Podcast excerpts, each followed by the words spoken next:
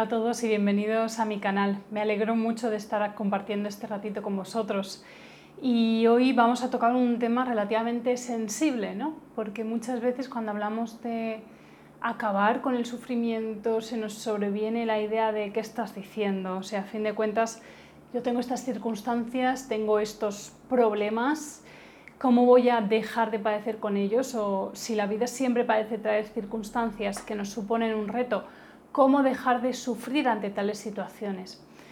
Y quizás a ti se te ocurran muchas otras cosas y también está bien. La cuestión es que el tema del fin del sufrimiento no es tan relativo a las circunstancias externas. Por supuesto, no estoy hablando en este caso de sufrimiento físico, estoy hablando de sufrimiento psicológico y sobre todo originado con la interpretación o la narrativa que hacemos a nivel interior de unas circunstancias. Para empezar, me gustaría que visualizáramos ese tipo de persona que a lo mejor ha vivido unas circunstancias similares a las nuestras y realmente no sufre tanto por ello, o parece que sí que ha vivido muchos retos, quizás incluso mayores que los nuestros, pero que por algún motivo parece estar en un estado de armonía, parece sentirse relativamente bien, parece que esos acontecimientos no le afectaron tanto como a lo mejor nos podrían haber afectado a nosotros o como a nosotros nos han afectado circunstancias que eran en apariencia mucho menores. ¿Qué sucede en esas circunstancias? ¿Por qué hay gente que no parece sufrir tanto y otras personas que sí que sufren y que viven un drama tras otro y que experimentan, entre comillas, un problema tras otro y parecen no salir nunca de un pozo muy profundo? La realidad es que para que ese sufrimiento se vaya mitigando, para que no nos veamos tan atrapados en esas comeduras de cabeza tan dolorosas y que tanto nos hacen sufrir y que poco a poco cada vez más gente nos vamos dando cuenta de que no ocupan lugar en nuestra vida y no tienen ningún sentido. Para salir de todo ello realmente estamos hablando de una reprogramación total, pero total y absoluta, eh, de la forma en que percibimos la realidad. El fin del sufrimiento es el fin de la identificación con las formas de pensamiento. El fin del sufrimiento es el fin de la narrativa mental o como mínimo el fin de identificarnos con esa narrativa y poner un punto y aparte y tomar un espacio y aprender a percibir de una manera diferente. Por lo tanto, no son tanto las circunstancias externas las que generan un sufrimiento como la interpretación que hacemos de ellas o cuánto nos quedamos atascados en la narrativa mental en torno a esas circunstancias.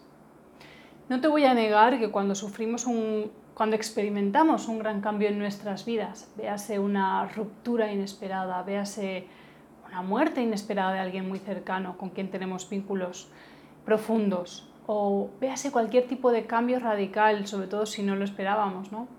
Cuando suceden todas estas cosas, incuestionablemente, eh, a nivel sutil, a nivel energético, se tienen que reconstituir ciertas cosas. Hay lazos que no vemos, pero que se rompen. Entonces es como que ese lazo tiene que volver a su sitio y todo ese proceso es lo que llamamos em, como el recuperarse ¿no? de una ruptura o superar una ruptura quizás. Entonces esos procesos son naturales cuando experimentamos la muerte de alguien cercano igualmente, incuestionablemente se remueve mucho a nivel interior. Entonces hay una fase, lo que se suele conocer como la fase de duelo, ¿no? que es algo que tenemos que experimentar, es algo a lo que no podemos negarnos, ni podemos huir de ello, ni podemos rechazar, porque esa parte es esencial y si no se hace ahora, se hace después. O sea, tenemos que estar ahí presentes ante esas circunstancias. Entonces nunca estamos negando que van a venir retos en la vida y que tenemos que vivirlos profundamente y que, pues sí, conllevan un movimiento. Pero la realidad a la que yo te quiero apuntar en este vídeo es un tanto más diferente.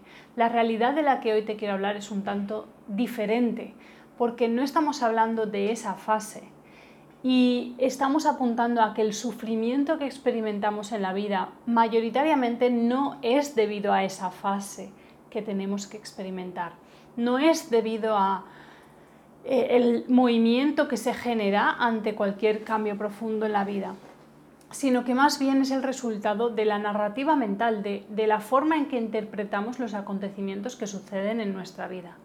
Por lo tanto, lo que se trata es de ir reconfigurando nuestra atención para que ya no vivamos tanto aquí y que más bien aprendamos a eh, estar presentes ante las circunstancias que experimentamos sin atribuirles un flujo de pensamientos, sin atribuirles una interpretación, sin atribuirles una corriente, una película, una serie de imaginaciones, ¿no? de, de fantasías en torno a esas circunstancias, que realmente solo existen aquí. Entonces, es inevitable que la vida nos traiga constantemente circunstancias que suponen un reto, porque son justamente esas circunstancias las que nos van ayudando poco a poco a reformular quienes creemos ser. Esas circunstancias nos van ayudando a que nos reconozcamos más bien como la esencia y no tanto como esas películas mentales. Por lo tanto, retos van a llegar y eso es inevitable. Retos van a llegar y vamos a experimentarlos.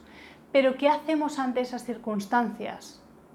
Eso es lo que determina el crecimiento que vamos a experimentar con esas circunstancias.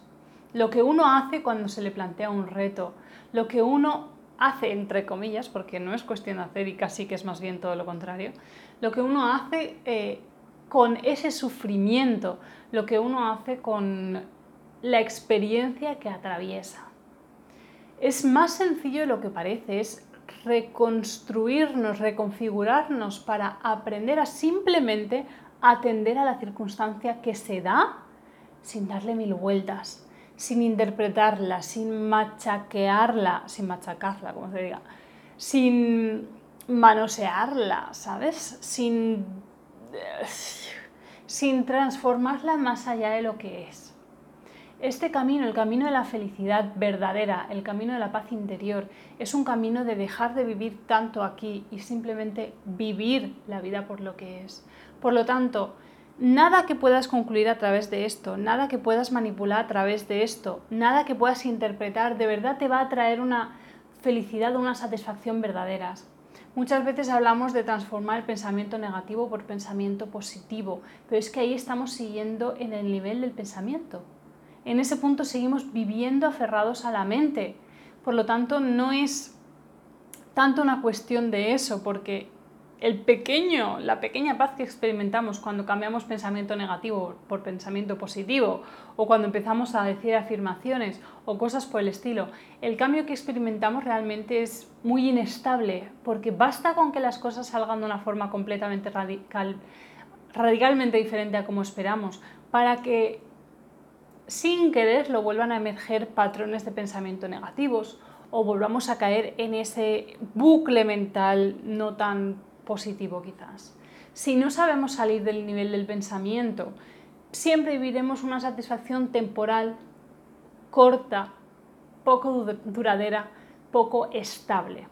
Por lo tanto, el fin de sufrimiento realmente es el fin de la identificación con el pensamiento, es el fin de vivir la realidad a través de la mente y es el comienzo de una integración con todo lo que es.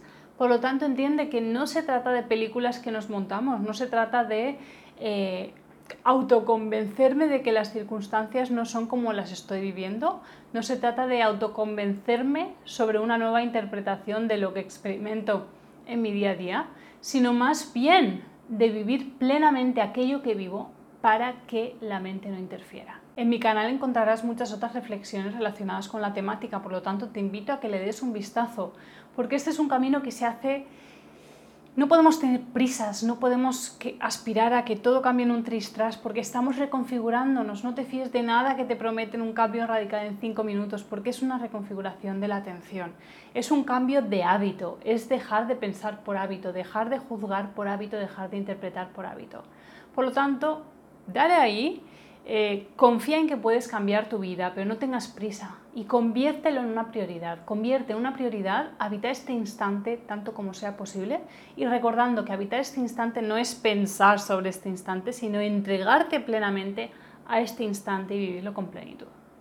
Espero que esto de lo que hemos hablado hoy te sirva, te acompañe en tu camino y te invite a confiar en que puedes cambiar tu vida y salir de, ese, de esa pesadez interior que a veces pues, no nos permite apreciar la vida por el regalazo que verdaderamente es. Te invito a suscribirte a mi canal para que sigamos acompañándonos en el camino. Un abrazo muy fuerte y hasta la próxima.